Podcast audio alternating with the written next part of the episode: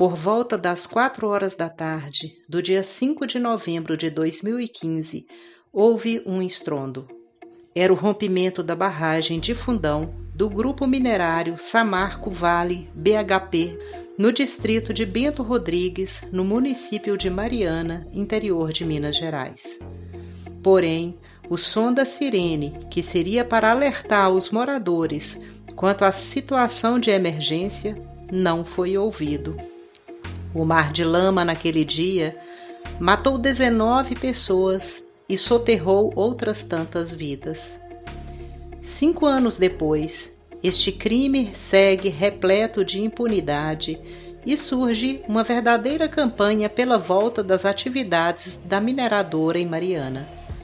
A Justiça Britânica também acaba de rejeitar o pedido para que a BHP seja julgada no Reino Unido pelo rompimento da barragem. Os advogados que representam 200 mil pessoas no Brasil e o povo indígena Krenak deve recorrer da decisão. Em nosso terceiro episódio do podcast Vozes que Valem, vamos conversar sobre as lições que aprendemos com este processo.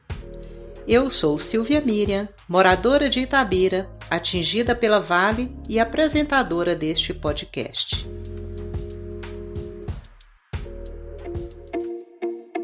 Você ouve agora Vozes que Valem, um programa feito pelo povo e para o povo.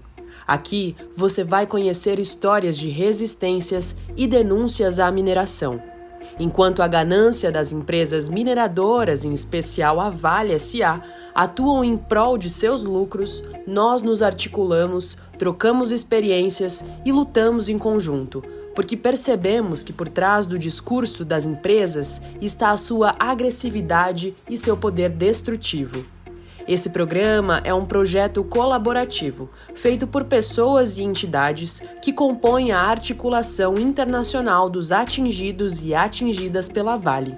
A cada episódio, as vozes de atingidas e atingidos, representantes de movimentos, sindicatos e sociedade civil serão protagonistas de suas próprias histórias, porque para nós o que vale mesmo é a vida.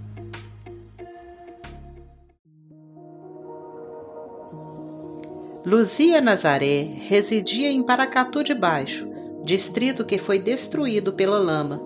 Ela faz parte da Comissão de Atingidos e Atingidas de Fundão, em Mariana, e foi apresentadora, junto comigo, do segundo episódio deste podcast, onde falamos sobre auxílio emergencial. Se você ainda não ouviu, vai lá conferir. Mas hoje Luzia volta aqui como uma de nossas entrevistadas para nos contar o que havia sido prometido no processo de reparação aos atingidos da bacia do Rio Doce e não está sendo cumprido. O que foi prometido é a gente estar tá reassentado, já era para estar tá reassentado, né? Que a gente tem uma tabela lá no escritório de que em agosto desse ano é o segundo prazo, né? Porque o primeiro prazo já era ano passado. Agora, em agosto desse último ano, Paracatu já estava toda pronta lá. Então, todas as promessas foram descumpridas. O do Rio também ali não foi bem arrumado, Paracatu está toda maquiada. E as indenizações também não estão sendo pagas justa. A gente conquistou a matriz de danos paga pela Renova. O pior é isso que dói mais. Ela pagou, ela aceitou pagar que nós conquistamos na justiça, mas ela não quer indenizar a gente de acordo com a matriz. E outra coisa também é que essas indenizações que estão saindo aqui, eles estão dando um gráfico muito alto, que não é verdade. Que a gente quer o gráfico através das, dos núcleos familiares e não por pessoas individuais, porque o número de pessoas individuais é muito grande. Mas a gente quer saber por família, por casa e por região atingida.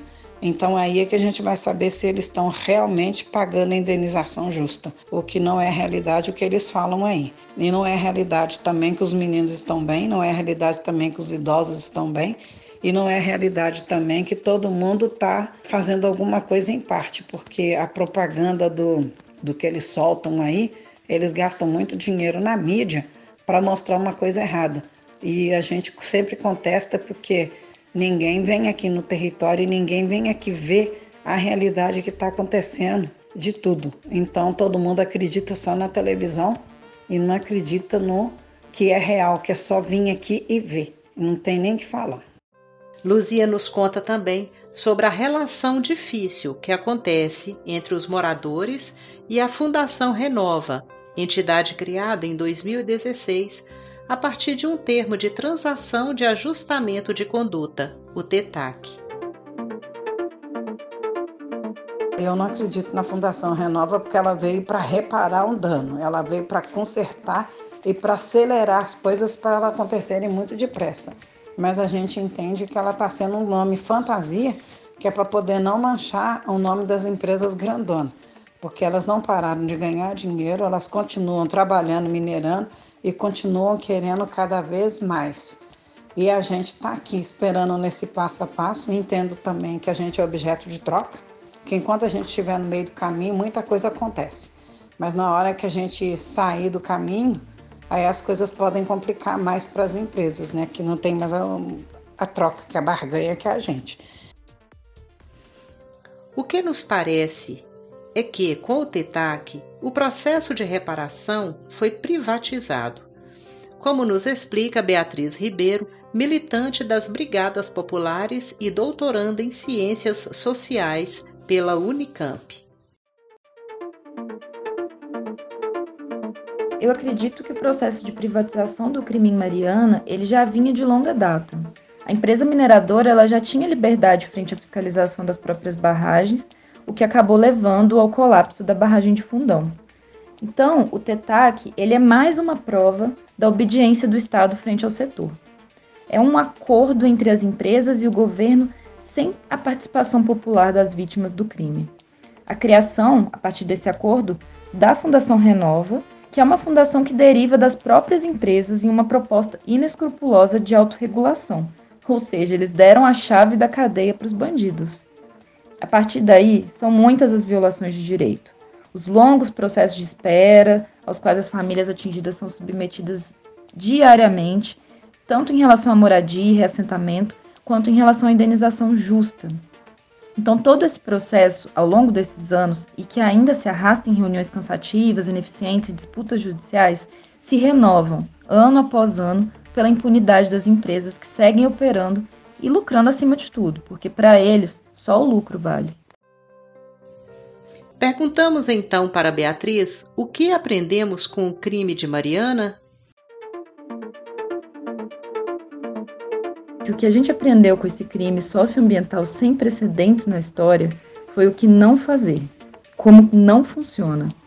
A relação do Estado de Minas Gerais com a mineração ela é de dependência econômica e política, que é potencializada por um sistema neoliberal de expropriação ambiental.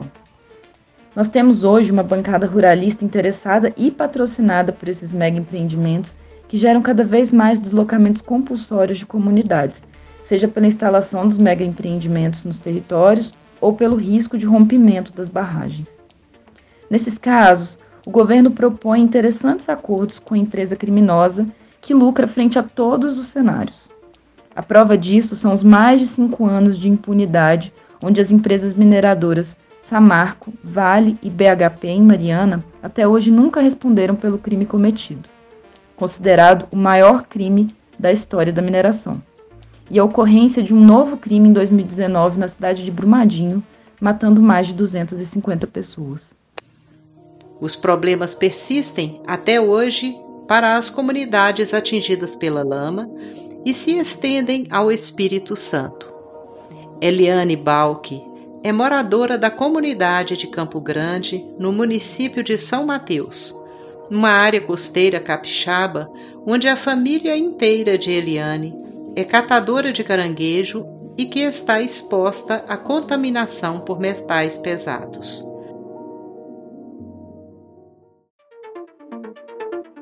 A situação de risco né, é de risco à saúde das catadoras de caranguejo pela contaminação de metais pesados provenientes do Rio Doce nas comunidades pesqueiras contínua ao norte da Foz do Rio Doce.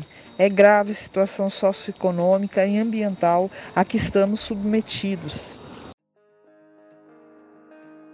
Eliane só foi reconhecida como atingida em 2018 e recebe um auxílio emergencial injusto.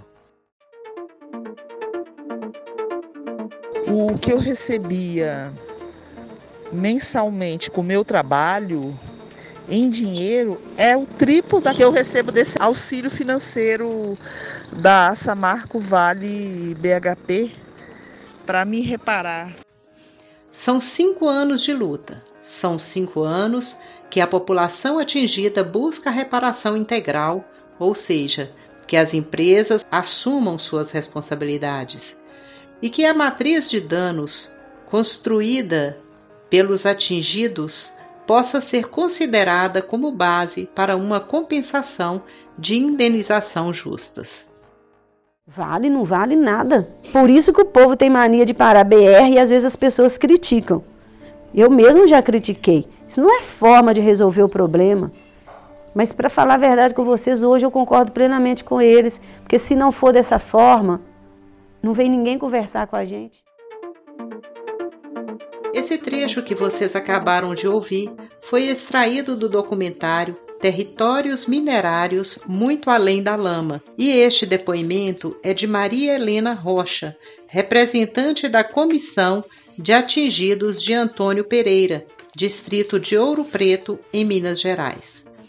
A comunidade que fica aos pés da barragem de Doutor, da Vale, foi subitamente colocada em estado de alerta desde fevereiro de 2019. E esse conflito vem se agravando desde então, dia após dia. Depois do rompimento da barragem de Fundão, o mesmo território, já que Antônio Pereira é bem próximo de Mariana, vive o risco iminente de testemunhar outro crime socioambiental, como nos conta mais um pouco Maria Helena.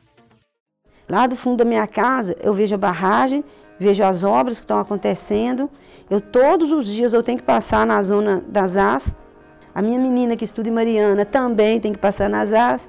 Meu marido também tem que passar nas AS.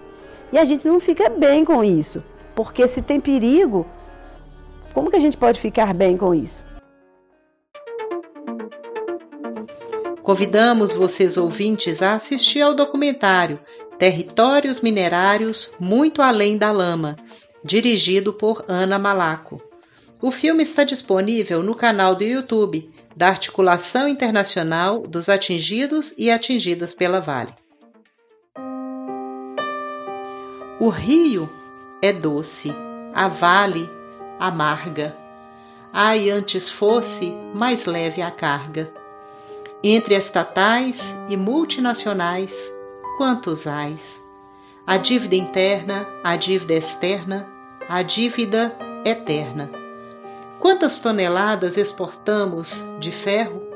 Quantas lágrimas disfarçamos sem berro? E com essa leitura do poema de Carlos Drummond de Andrade, publicado no jornal Cometa Itabirano em 1984, nos despedimos. O programa de hoje contou com a produção de representantes das Brigadas Populares e da Articulação Internacional dos Atingidos e Atingidas pela Vale. E não se esqueça de fazer escuta atenta mensalmente de Vozes que Valem. Fiquem em casa se puderem porque a pandemia da Covid-19 não acabou. Até o próximo episódio!